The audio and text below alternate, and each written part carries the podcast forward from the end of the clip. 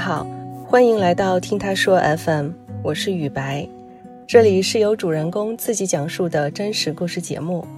不知道在你的感情经历里啊，有没有曾经出现过一些非常炙热的瞬间呢？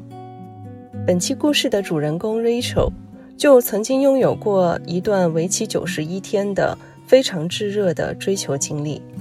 他们的第一次见面就像电影一样。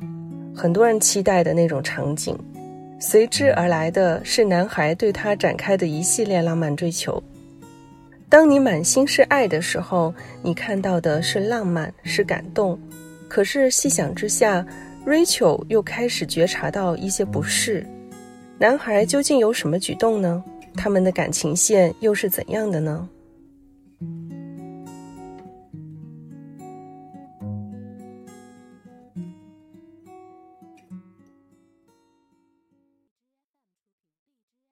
大家好，我叫 Rachel，我是四川人，今年三十五岁，生活在北京，目前从事的职业是品牌营销。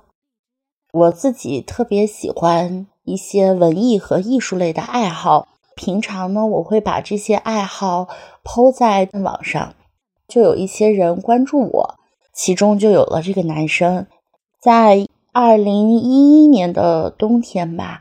忽然有一个男生经常会在网上和我互动，但他互动的方式和别人不太一样。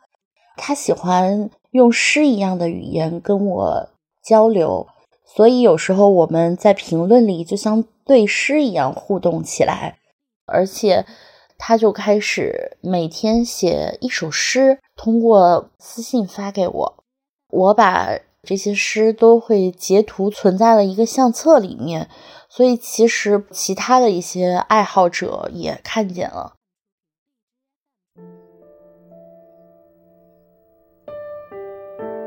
有一天，我周末去到北京的南锣鼓巷，找了一个咖啡馆坐下，开始画画。非常开心，因为我坐在窗边。北京的冬天挺冷的，但是如果暖阳照在窗边的话，非常舒服。所以我就发了一条广播动态，我说南锣鼓巷的咖啡馆窗前有三棵树，很简单。这个男生呢，他就在下面留言问我说：“我可以来吗？”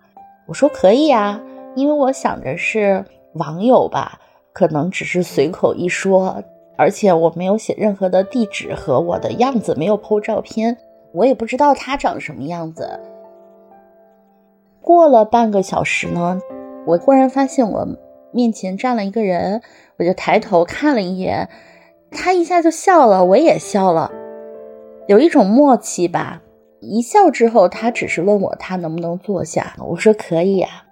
坐下以后呢，我继续画画，他就拿出一本书在看，没有聊天，然后我就慢慢的画了一张他。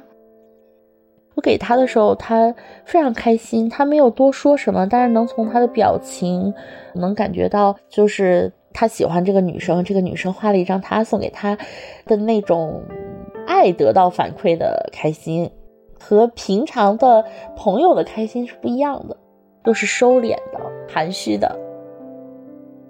从咖啡馆出来以后呢，我们去坐车的路上就聊了聊天。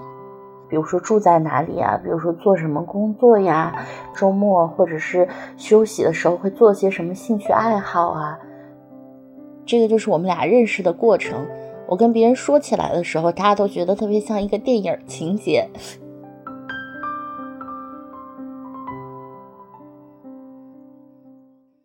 我觉得非常逗。他喜欢一个人，然后他就希望在物理距离上离你近一点。在我们认识没多久之后，他就选了一个离我的住处只有二百米的地方住下了。搬家过来之后呢，他会做一些非常让人感动的浪漫的事情，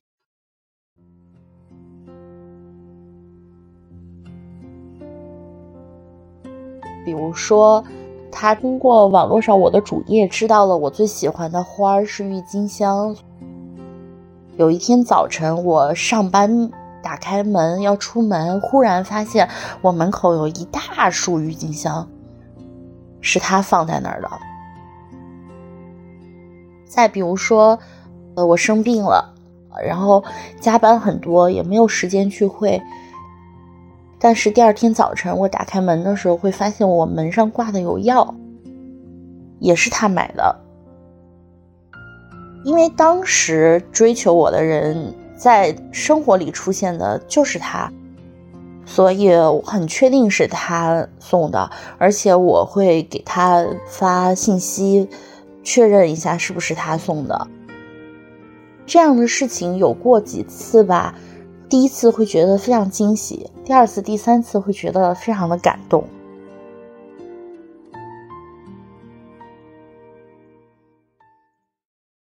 但是如果说频率特别高，有时候会变成惊吓。因为有一次跟朋友聊起这个事情的时候。我就说他又惊喜的出现在门口了，不是他本人，是他的一些送的东西啊，或者是他留的小信件吧。然后我的朋友就说听起来挺瘆得慌的，因为你睡觉的时候不知道这个人在你门口待了多久。然后慢慢的呢，也会出现一些问题吧，比如说他会非常高频的出现在我的生活里面。他后面开始在网络上发现有些跟我对话的人是现实里面的闺蜜，因为从这个讲话他应该能看出来。然后呢，他有去我的这些朋友啊、闺蜜的页面里面去看他们的动态，去回复他们的内容。他回的倒没有什么过分的内容，但是我的朋友就来给我看说：“哎，这个人是追你的那个人吗？哎，他来我的页面下面留言或什么。”这个举动我其实是可以理解，但是就是会给我和我的闺蜜和朋友有一点点困扰，所以我就觉得可能需要放慢一点节奏。然后呢，我有跟我朋友一起商量哈，就是他们都没有呃回复他，包括我跟他的回复啊、聊天啊，也减少了一些频率。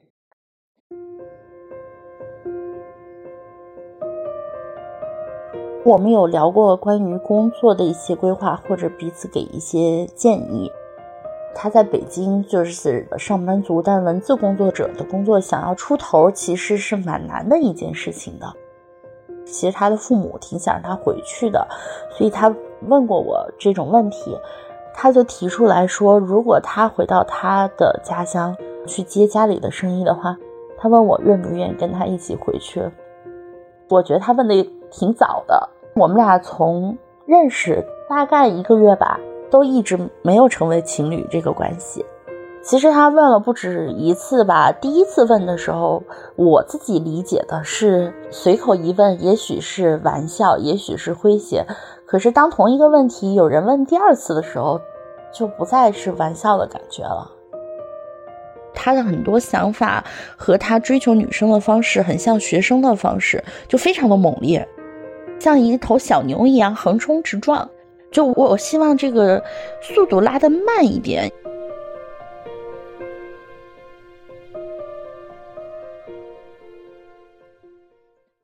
刚好我的房子到期了，然后我需要考虑搬家了。这一次搬家的时候呢，我有有意识的没有告诉他我新的地址。然后在搬家的时候，我正好有休假，就去青海旅行了。这个客栈呢，大门是一个很有艺术感的涂鸦，我就把这个涂鸦拍下来发到了网上，但是没有任何的信息，任何的地址。然后我就开始和客栈认识的小伙伴们，大家一起去环青海湖了。五天左右回来吧，再回到西宁客栈的时候，客栈的老板啊、伙计啊就说：“哎，有个人来等你三天了。”我当时就愣住了，我就心想：“谁会来等我呀？”但是等我在大厅里休息坐下的时候，我脑子里捋了一遍，我才想到是他了。他可能听到了熙熙攘攘的声音，就是应该有很多人回来了，所以他就下来了。见面的时候，我并没有责备这个人，因为我觉得一个男生为了你，仅通过一个没有任何信息的图片，他能来找你，他一定是非常非常喜欢你，才能做出这样的事情的。我们见了面以后，就在西宁的市区逛了逛，玩了玩。晚上的时候呢，客栈里的小伙伴就一起吃饭呀、唱歌呀，氛围很好。他也喝了点小酒，壮了胆，然后他就把我叫到院子里，跟我第一次非常正式的表白。他是这样说的，就是他很想跟我在一起，为了跟我在一起，他希望他能做到什么，一些他愿意给的承诺。如果他身上有什么样的缺点，他以后也会去改正。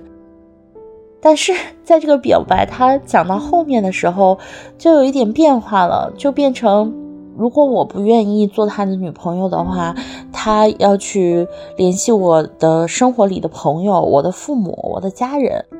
我是非常不高兴的。你怎么能把我的父母牵扯进来呢？你怎么能拿我的朋友、家人来威胁我要去同样的爱你呢？第一，这非常的不成熟。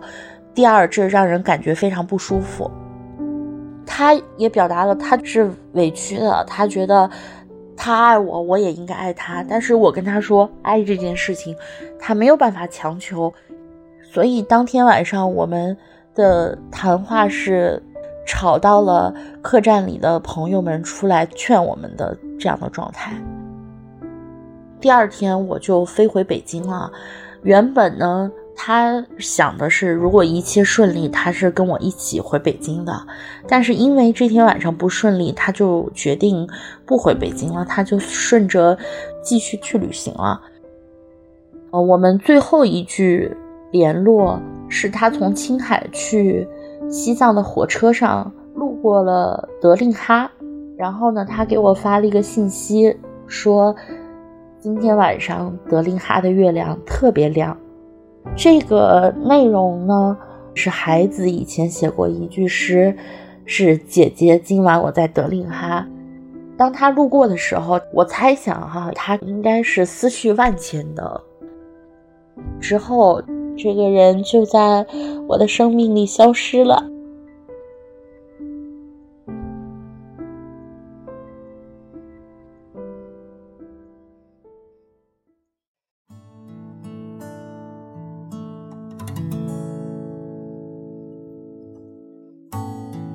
在他去了西藏之后，他每天给我写一首诗，这件事情就结束了。我才发现，我 PO 了九十一张照片，也就是说，他写了九十一首诗。一先开始，他写的诗，你能感觉到就是情感也是很舒缓的。后面可能诗也变得很炽烈。这是一个青年。九十一天特别炙热的爱，我觉得这是一件不是每个人都能做到的事情。他真的像把自己当成一个火把一样在燃烧。我会非常感激他用他人生当中年轻的时候这么炽烈的一段感情用在了我身上。只是说这种爱，你没有办法那么快完全消化。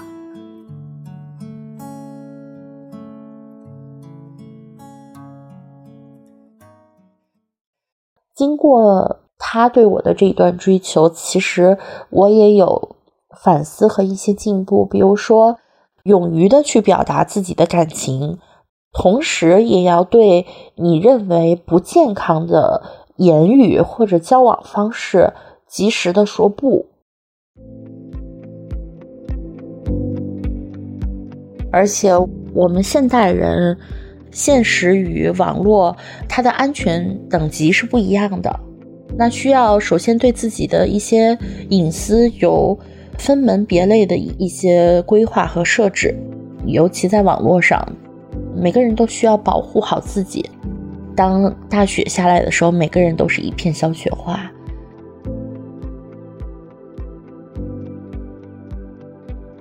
如果有一个人这样追求你，你的态度会是怎么样的呢？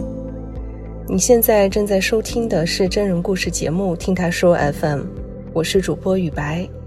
如果你想分享你的故事，或是倾诉你的困惑，请跟我们联系。愿你的每个心声都有人倾听，每个故事都有回音。